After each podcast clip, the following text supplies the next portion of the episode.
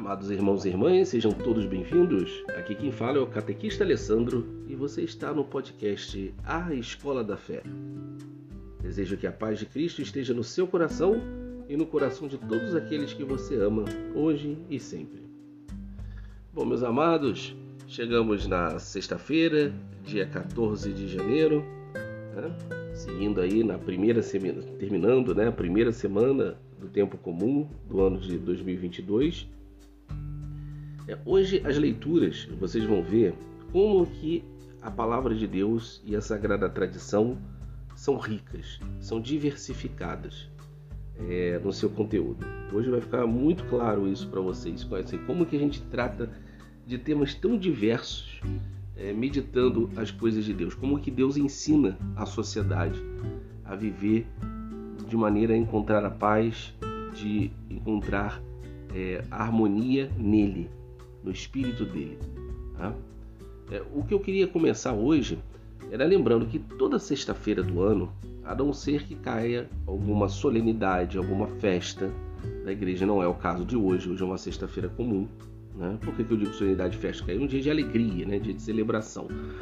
Mas é, hoje, todas as sextas-feiras, a igreja tem cinco mandamentos, e um dos cinco mandamentos dela, que nos ajudam a viver os dez mandamentos da lei de Deus, né, é a questão de fazer penitência todas as sextas-feiras. Então hoje você é convidado, meu amado irmão e irmã, é, caro ouvinte, né, como bom católico, a se abster de carne no dia de hoje. Hoje é dia de abstinência. Toda sexta-feira, para um católico, em homenagem, em honra, em lembrança ao dia da paixão do Senhor, ao dia que Jesus sofreu todas aquelas torturas, todas as dores e sofreu por fim a morte na cruz, todo católico é convidado às sextas-feiras a fazer penitência. Qual é a penitência mais simples que a igreja nos indica? É se abster de carne e seus derivados. Né? Você faz em que sentido? Não é para conseguir uma graça, uma bênção, né? isso é até secundário. Pode ser feito o jejum, né? a abstinência uh, nesse sentido. Mas o sentido principal do dia de hoje é a gente fazer impenitência mesmo. É assim, é, nós estamos castigando o nosso corpo por causa dos nossos pecados que nós cometemos. Então, como a carne, né, as proteínas, vamos dizer assim, é o alimento mais nobre que o, o ser humano tem à sua disposição na natureza, é, a carne é um alimento mais nobre, então a gente abre mão desse alimento, que é o mais nobre, para honrar a Deus. E aqui eu quero fazer também um outro comentário para vocês verem como é que o demônio age né, e, e, perverte as coisas. Porque o demônio ele trabalha muito com ideias. Né? A principal forma de tentação do demônio não é, é fazendo possessão, não é influência demoníaca, né? É, isso são maneiras até secundárias do demônio fazer, atacar uma pessoa, uma alma. Mas a forma principal forma mais comum de tentação que o demônio nos faz é com ideias, ideias erradas, né? É, e olha só como é que ele perverte. Primeiro, é, é, como é que ele ataca essa questão da penitência. Existem dois modos, né? Um, ou é desvalorizando a penitência, ou é, e o segundo modo é pervertendo o sentido da penitência. Primeiro modo, desvalorizando Muitas vezes vocês vão participar, às vezes, às vezes tem católicos que participam da missa a vida inteira e não escutam os seus padres, às vezes até os seus bispos, teólogos, catequistas, não escutam falando da penitência.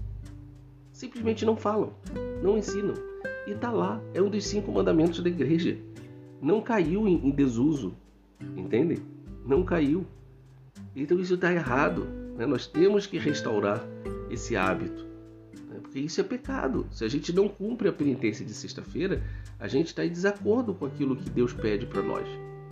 E aí juntamos mais um pecado para nós. Tá?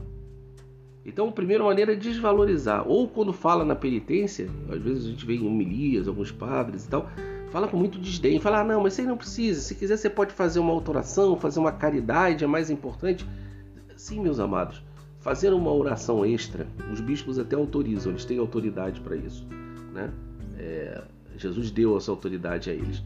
Ele falou que se a gente fizer uma oração a mais, se a gente fizer uh, uma obra de caridade nas sextas-feiras, ela de certa forma paga a penitência que nós faríamos de abstinência de carne, tá? Isso é real, isso não é mentiroso. Mas é uma substituição, não é o modo principal. E lembremos das palavras de Jesus no Evangelho. Jesus fala: alguns demônios que só saem, só são expulsos, só são combatidos com a oração e o jejum e a penitência. Se você não fizer jejum, penitência, abstinência, né? No caso hoje não é jejum, jejum é ficar totalmente sem comer. Se você não fizer a abstinência de carne, alguns ataques demoníacos na nossa vida, na vida das pessoas que a gente ama, eles não são combatidos, porque precisa. Né? Porque o demônio, ele é o pai da desobediência. Ele não quis obedecer a Deus e levou os nossos primeiros pais, Adão e Eva, a desobedecerem a Deus. Então, quando ele vê uma alma que aceita abrir mão de algo bom, que é a carne, né, por uma questão de, de fazer penitência, de fazer sacrifício voluntariamente, isso é insuportável para o demônio. E aí ele não consegue nem mais se aproximar daquela alma, porque vê que aquela alma está unida a Deus. Então hoje fica esse convite a você de da parte da manhã, do nascer ao pôr do, ao pôr do sol, você não comer nenhuma carne e nenhum derivado de carne durante o dia. Substitua por outros itens. Né? Seja mais moderado. Tem gente que é, diminui um pouco a quantidade de alimento, tem gente que evita comer doce, né, refrigerante, essas coisas no dia de hoje. Tem, não é para fazer é, é, dieta, tá? Não é ideia de dieta, é penitência mesmo, ok? Então, o primeiro modo que eu falei que o demônio ataca é fazendo desdém, não falando, ou falando com desdém, falando que não é importante. Então, isso está errado. O segundo modo é uma perversão muito. é perverter o sentido. Isso é muito presente nos dias atuais. Por exemplo, é, um vegano, a gente tem o pessoal que é vegetariano e vegano, né? Já vou dizer de, de cara, o vegano não é um não, não consegue ser um bom católico. Tá? Por quê? Porque pensa assim, todos os alimentos que Deus deu para nós, todos os alimentos são uma bênção, é um presente, é uma dádiva. Então imagina um, um pai uma mãe que dá um presente para um filho e o filho trata com desdém aquele presente. Ora, aquele filho não está honrando a memória do seu pai e da sua mãe.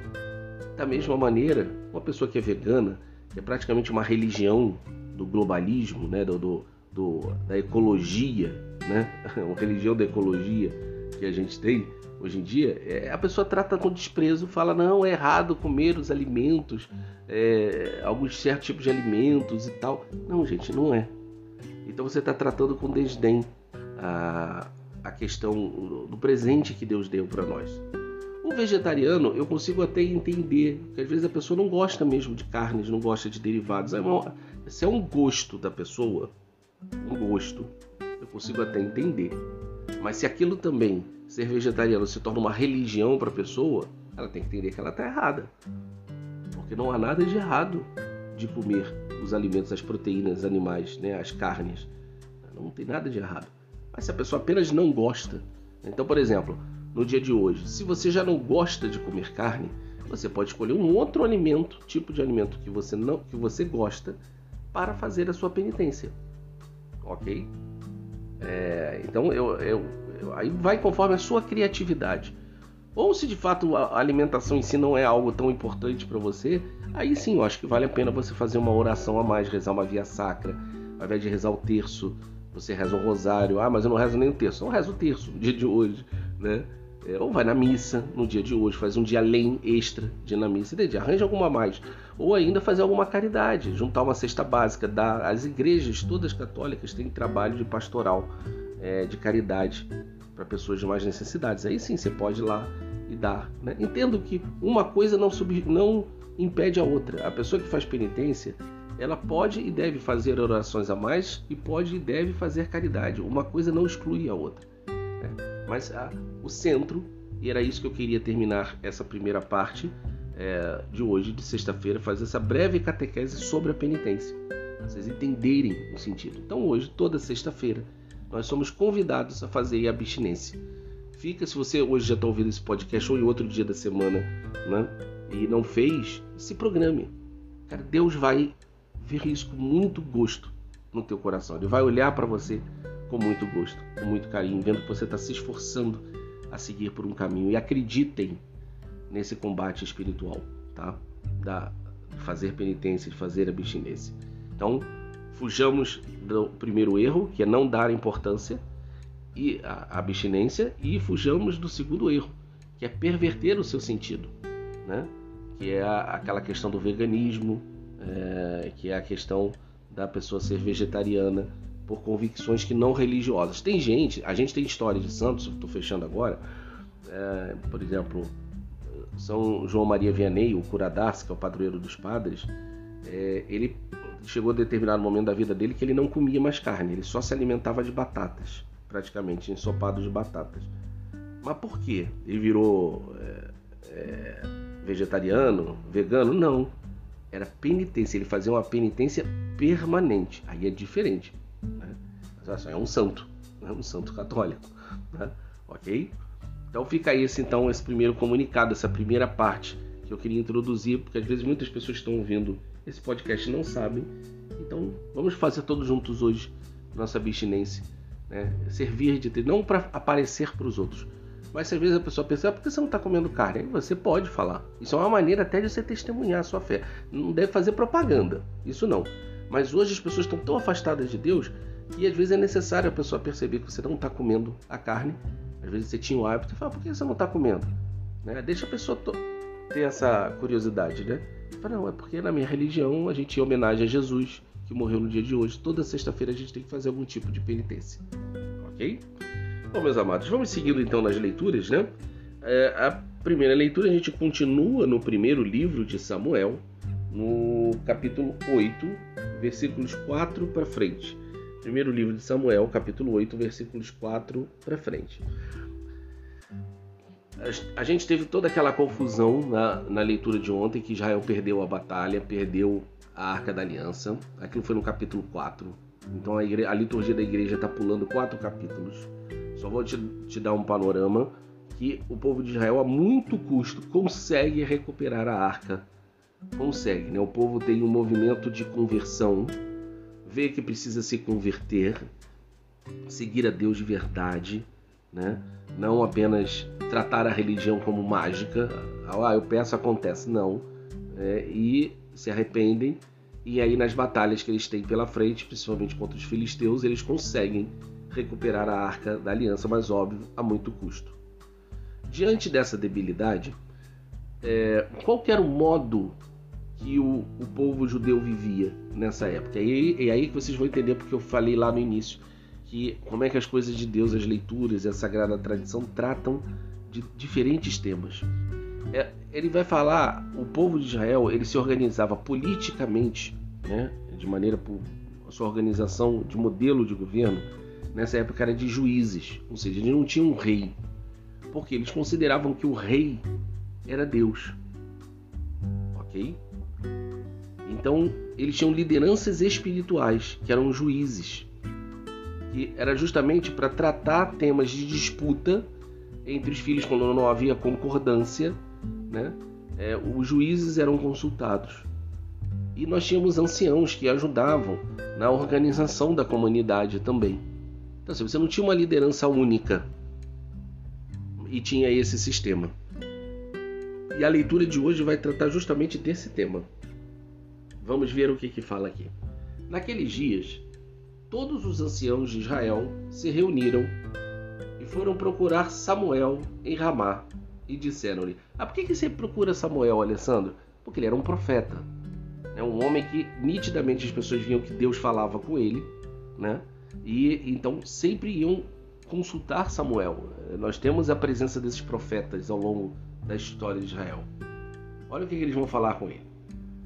Olha, tu estás velho e teus filhos não seguem os teus caminhos.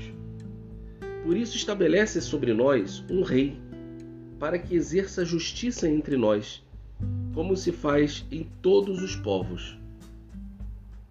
Entenderam? Os anciãos viram. Samuel aqui, nós estamos no capítulo uh, 8, né? Ele já está ficando velho. Samuel teve filhos, como disse, a leitura pulou uma série de coisas, né?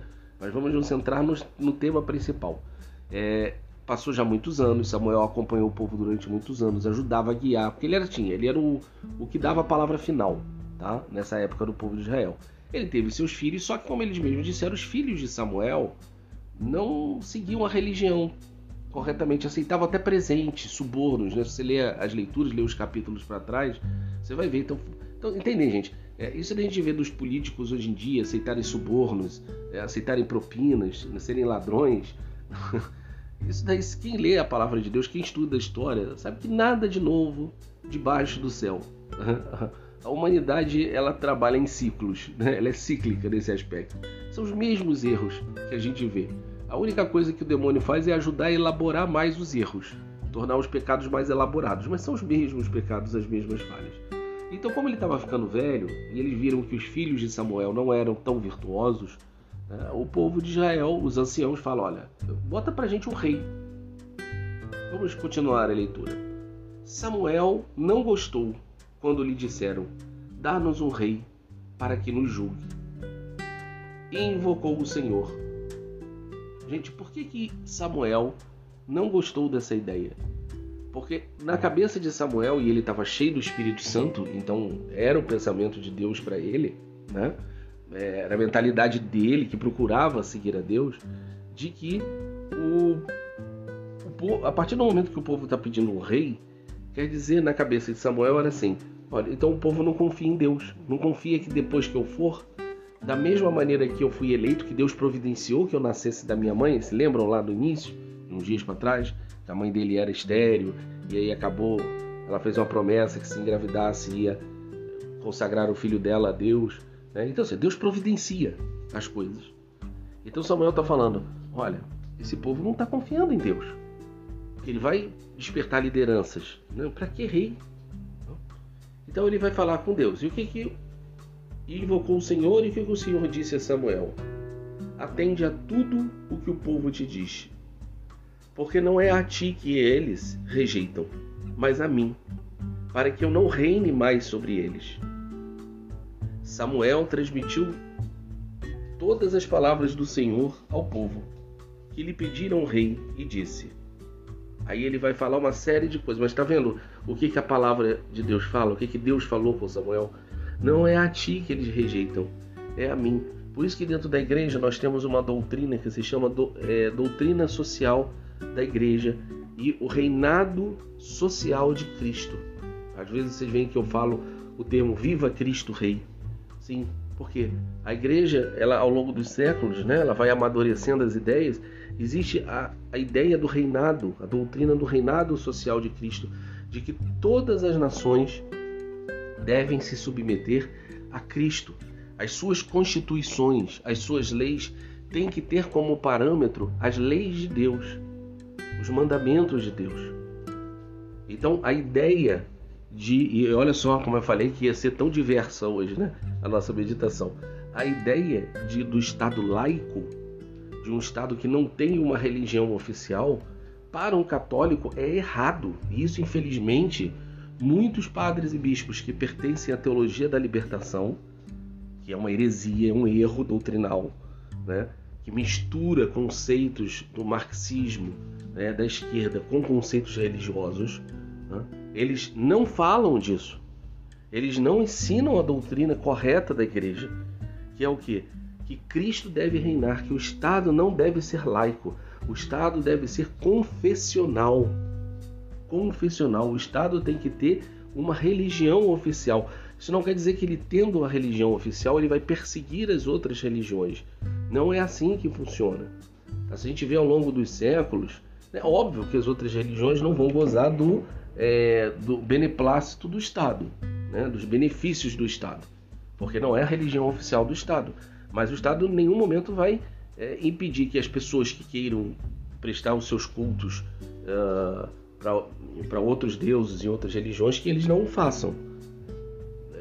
Você, é só a gente olhar na época é, dos impérios, na época dos reinados anteriores, é? os reis com uma maior variação. Para você honesto historicamente, com uma maior permissão, com uma menor permissão, mas isso também a gente vê nos escritos da igreja, né? os próprios papas orientando os reis que eles devem ser tolerantes né? com é, as manifestações religiosas diferentes do cristianismo, do catolicismo e seus reinos, para preservar a paz em seus países.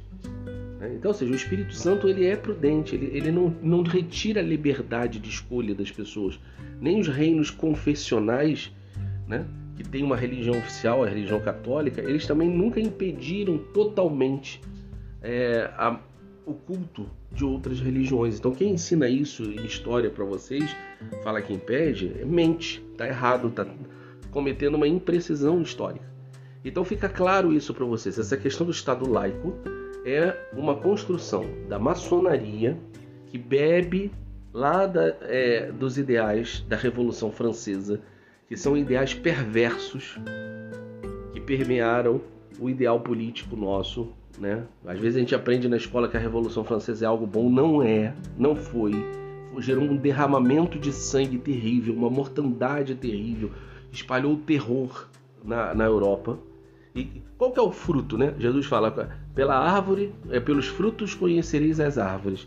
Qual foi o fruto maior da Revolução Francesa? Foi Napoleão, né? o, o, o ditador Napoleão, que saiu invadindo, destruindo a Europa toda, né? Para aumentar o reinado da França. Né? Então, para vocês verem que é, quando a gente sai desse caminho de Deus, como que as coisas desandam. E Deus estava falando para Samuel: olha, eles querem pedir um rei, ok, dê o rei para eles, mas eles não estão negando a mim, eles estão negando a você. Perdão, eles não estão negando a você, estão negando a mim. Né? Isso também serve de aprendizado. Aqui no Brasil, esse ano a gente vai ter um período de eleição bem conturbado, né? em que valores religiosos nossos estarão em jogo, dependendo de quem ganhe as eleições esse ano. Tá?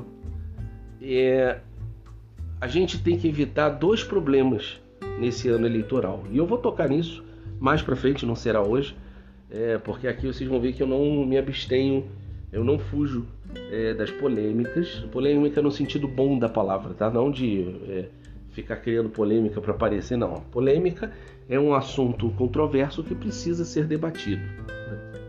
ok? Então a gente esse ano vai ter uh, eleições em que, dependendo do candidato, nossos valores religiosos podem estar em risco, e aí a gente tem que uh, evitar dois erros, olha, mais ou menos ligado com aquela questão do alimento que eu falei. Um é não ligar, falar, ah, não ligo para a política. Então, meu amigo, se você não liga, alguém vai ligar. Porque poder é ocupação de espaço.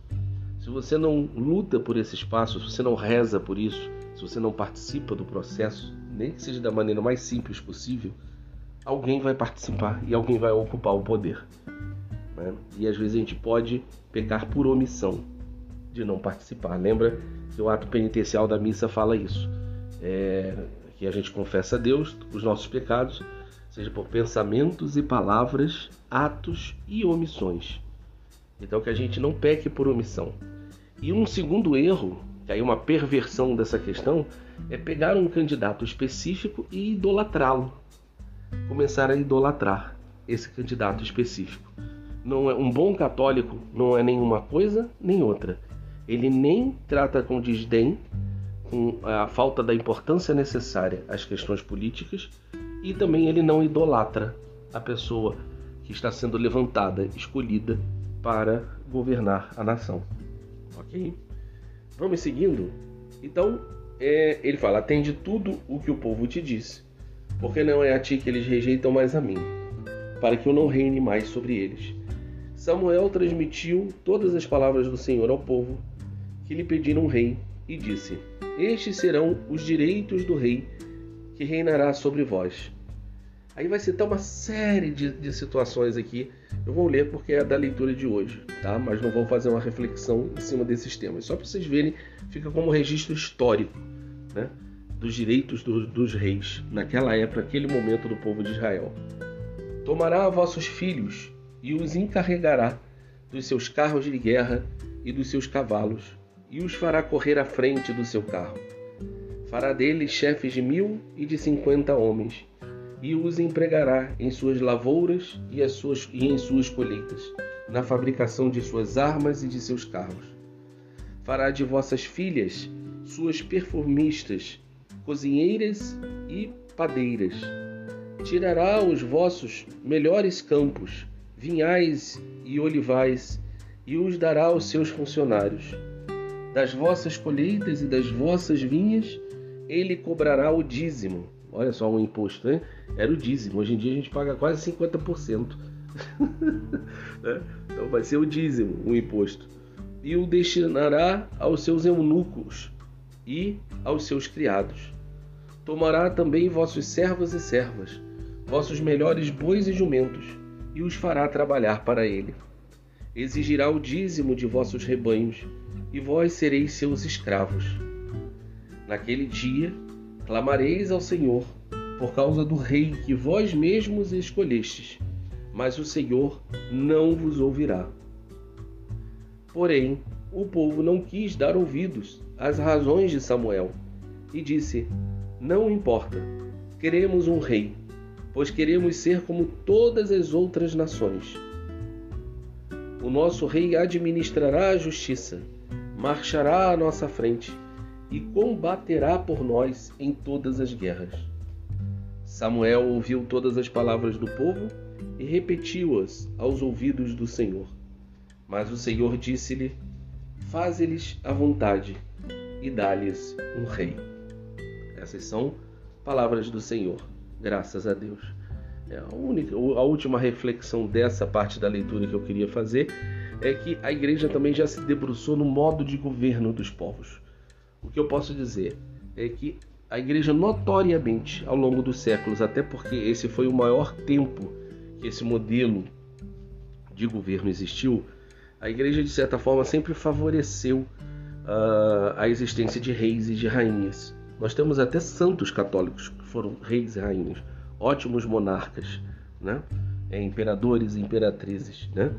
Nós, nós temos isso. Então a igreja sempre teve, assim, uma queda pelo regime monárquico, que ao contrário do que a gente imagina, não é, é porque às vezes as pessoas associam a ideia de democracia à, à, à república. E isso nada mais é mentiroso do que isso, tá? Porque o rei, de fato, ele tem um poder, dependendo do regime, absoluto ou não, mas normalmente ele tem um senado, ele tem uma câmara ao lado dele que representa o povo para mostrar ao rei uh, o, os seus anseios, os anseios do povo, e também para limitar, de certa forma, o poder do rei, para colocar todos debaixo da lei, a não ser, obviamente, quando o rei tem um poder absoluto. Então, um católico também, ele sempre deve olhar com simpatia o poder monárquico, o poder imperial, porque normalmente aquela família que está ali, ela conseguiu o cargo no meio de batalhas dos seus antepassados, de uma liderança forte dos seus antepassados que permitiu a existência daquela nação, daquele povo, né? Mas também a igreja já já bateu o martelo com relação a isso, com seus escritos, né, dos seus papas, né, que se uma comunidade, um povo resolve viver no modelo da república, ela também pode ser abençoada por Deus desde que seja dedicada a Deus, né, aquela república. Né? Ou seja, que não seja uma república laica, mas que seja uma república confessional. Que aí tenha presidente, que tenha primeiro-ministro, né? um parlamentarismo, um presidencialismo aí, ou um outro modo de governo a ser inventado. Tá? Então, essas são as meditações da primeira leitura. Olha só quanta coisa diversa, né? quanta coisa diferente no dia de hoje é, eu queria tratar com vocês. No fim, vamos ao nosso evangelho então nós já vimos a penitência no primeiro momento, né? nós vimos todas essas questões políticas, né? essas revoluções, essa mudança de, de regimes políticos no povo de Israel? Nessa busca de Deus. E agora avançamos ao Evangelho. É tirado do Evangelho de Marcos, de São Marcos, capítulo 2 hoje. Acabamos o capítulo 1. Ontem vamos começar o capítulo 2 do Evangelho de São Marcos. Alguns dias depois, Jesus entrou de novo em Cafarnaum e logo se espalhou a notícia de que ele estava em casa. E reuniram-se ali tantas pessoas que já não havia lugar nem mesmo diante da porta. E Jesus anunciava-lhes a palavra. Olha, é isso que nós fazemos aqui. Se você está ouvindo esse podcast hoje, quer dizer que se fosse na época de Jesus, você estaria indo atrás dele para ouvir a palavra dele. Entende como é que Jesus se faz presente ao longo dos séculos na igreja? É assim. Por isso que ele não, não se preocupou de só ter três anos de vida pública. Né? Ele já teve 30 anos de vida oculta, uma vida simples, e três anos de vida pública. Por quê? Porque ele sabia que a sua igreja, os membros da igreja iam continuar pregando a palavra. Então, parabéns se você está aqui. Parabéns se você ajuda a divulgar esse podcast ou qualquer outro, de um bom padre, de um bom catequista, de um bom teólogo. Não precisa ser o meu necessariamente, né? Eu apenas quero ser mais um que ajuda, um instrumento. Mas parabéns. Então, anunciava-lhes a palavra. Trouxeram-lhe então um paralítico, carregado por quatro homens. Mais uma vez eu lembro, as palavras do Evangelho, elas narram fatos históricos e têm sempre o seu sentido espiritual. Então, de fato, foi levado um paralítico, ali um tetraplégico, prova provavelmente, para Jesus, que estava na cama por quatro pessoas. Mas quantas pessoas hoje estão paralisadas, são paralíticas na sua vida espiritual? Ou na sua vida mesmo, né, profissional, na sua vida familiar? E aí, olha o que, que a palavra fala: quatro pessoas levaram. Então tem gente que precisa de tanta ajuda, às vezes, que você sozinho, meu irmão, minha irmã, você tem alguém que você ama, que você se preocupa, que está paralisado na fé, está paralisado no meio das drogas, dos vícios, em tantas coisas erradas, né? É, tanta confusão, que você sozinho não é para levar a maca dele até Jesus. Peça ajuda. Tem essa capacidade. Pegue outras pessoas de fé Vai na igreja, conversa, procura uma pastoral, é, o, o pessoal da, do, do apostolado da oração, Legião de Maria, o pessoal da renovação carismática, se você gosta desse tipo de espiritualidade. É, enfim, tem vários movimentos dentro da igreja. Tem alguns mais é, tradicionais, vamos chamar, assim. Peça ajuda. Peça ajuda. Não, não faça sozinho. Né? Às vezes a gente precisa de mais de uma pessoa para ajudar uma outra. Então, igual esses quatro, que levam quatro homens carregados, né? carregavam o paralítico até Jesus. Vamos ler na leitura, continuar. Mas não conseguindo chegar até Jesus por causa da multidão, abriram então o teto, bem em cima do lugar onde ele se encontrava. Olha a força de vontade, olha a fé dessas pessoas. Então, tenha isso, gente. Se você quer ajudar alguém, sabe que alguém precisa de ajuda. Tá? Ou às vezes você é esse paralítico que precisa de ajuda. Se cerque de pessoas de fé.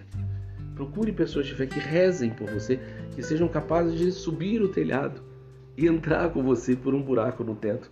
Porque rezam, oferecem penitência, né? fazem abstinência na sua intenção. Continuando por essa abertura, desceram à cama, em que o paralítico estava deitado. Quando viu a fé daqueles homens, Jesus disse ao paralítico: Filho, os teus pecados estão perdoados. Olha só, o que, que todo mundo esperava ali? Que Jesus curasse um paralítico. Mas olha o que, que Jesus faz. Ele fala que os pecados daquele homem estão perdoados. Porque mais importante do que aquele homem voltar a andar é que ele salve a alma dele. É que os pecados dele estejam perdoados gente tem que ter sempre essa noção. Né? Mais do que os bens materiais, os benefícios corporais, o principal para nós nessa vida são os benefícios espirituais. Né? É a graça de alcançar a Deus, de voltar. Esse é o maior milagre, maior do que fazer cegos verem, é, surdos ouvirem, paralíticos andarem. Esse é o maior, quando alguém se converte de verdade. Aí acontece um milagre. Como diz Jesus em outra passagem no Evangelho, o céu entra em festa quando uma alma se converte de verdade. Né? Então ele fala: olha, seus pecados estão perdoados. Ora, alguns mestres da lei que estavam ali sentados refletiam em seus corações: Como este homem pode falar assim? Ele está blasfemando. Ninguém pode perdoar pecados a não ser Deus. Jesus percebeu logo o que, o que eles estavam pensando no seu íntimo e disse: Por que pensais assim em vossos corações? O que é mais fácil? Dizer ao paralítico: Os teus pecados estão perdoados? Ou dizer: Levanta-te, pega a tua cama e anda? Pois bem, para que saibais que o Filho do Homem tem na terra poder de perdoar pecados, disse ele ao paralítico: Eu te ordeno, levanta-te, pega a tua cama e vai para a tua casa. O paralítico então se levantou e, carregando a sua cama, saiu diante de todos. E ficaram todos admirados e louvavam a Deus, dizendo: Nunca vimos uma coisa assim. Essas são palavras da salvação. Glória a vós, Senhor. Então, para que saibais que o Filho do Homem tem poder na terra de perdoar os pecados, disse ele ao paralítico: Levanta-te, pega a tua cama e anda. Então, ou seja, o milagre que Jesus faz da cura daquele paralítico, ficou tão famoso, foi registrado na página dos evangelhos, era para mostrar qual a principal razão que Deus está dando aos homens a graça de serem perdoados aqui na terra de seus pecados. Então, corramos atrás disso. Quando a gente falou de tudo lá para trás, né? Da penitência, né? no início da, da nossa meditação, de fazer abstinência toda sexta-feira. Quando a gente fala dos sistemas políticos, da nossa visão para buscar a Deus, é para quê? Porque a gente quer viver na graça. Como foi falado na primeira leitura, é porque a gente quer viver na graça, a gente quer viver agradando a Deus. E a gente entendeu já, pegando todo o conjunto da obra de hoje, das leituras de hoje, é se a gente busca Deus de verdade, a nossa vida sai da paralisia, a nossa nação sai da paralisia, né? o nosso estado, enfim, o mundo se torna um lugar melhor. Mas se você tira Deus da equação, o mundo, a nossa sociedade, a nossa vida particular familiar, ela não se torna melhor quando a gente nega as orientações de Deus para gente. Então fica essa nossa meditação no dia de hoje. Espero que seja muito frutuoso para vocês, né? que nós possamos então fazer nossa penitência, se inteirar dos assuntos políticos como bons católicos né? e termos a confiança que Jesus pode nos perdoar e nos curar, sim, né? dos bens físicos. Isso Deus tem poder para tudo, mas o principal é o perdão dos nossos pecados, é a conversão. Façamos então nossa oração final no dia de hoje, no qual eu coloco aqui, eu já rezo por todos vocês, no dia de hoje, na intenção de todos. Ergamos os nossos olhos para aquele que tem o céu como trono. A multidão dos anjos o adora, cantando a uma só voz. Eis aquele cujo poder é eterno. Oremos. Ó Deus, atendei como Pai as preces do vosso povo. Dai-nos a compreensão dos nossos deveres e a força de cumpri-los. Isso vos pedimos por nosso Senhor Jesus Cristo, vosso Filho, que convosco vive e reina, na unidade do Espírito Santo. Amém. Com a bênção de Nossa Senhora, de São José, o Senhor nos abençoe e nos livre de todo mal e nos conduza à vida eterna. Amém. Até amanhã. Fique com Deus. Forte abraço.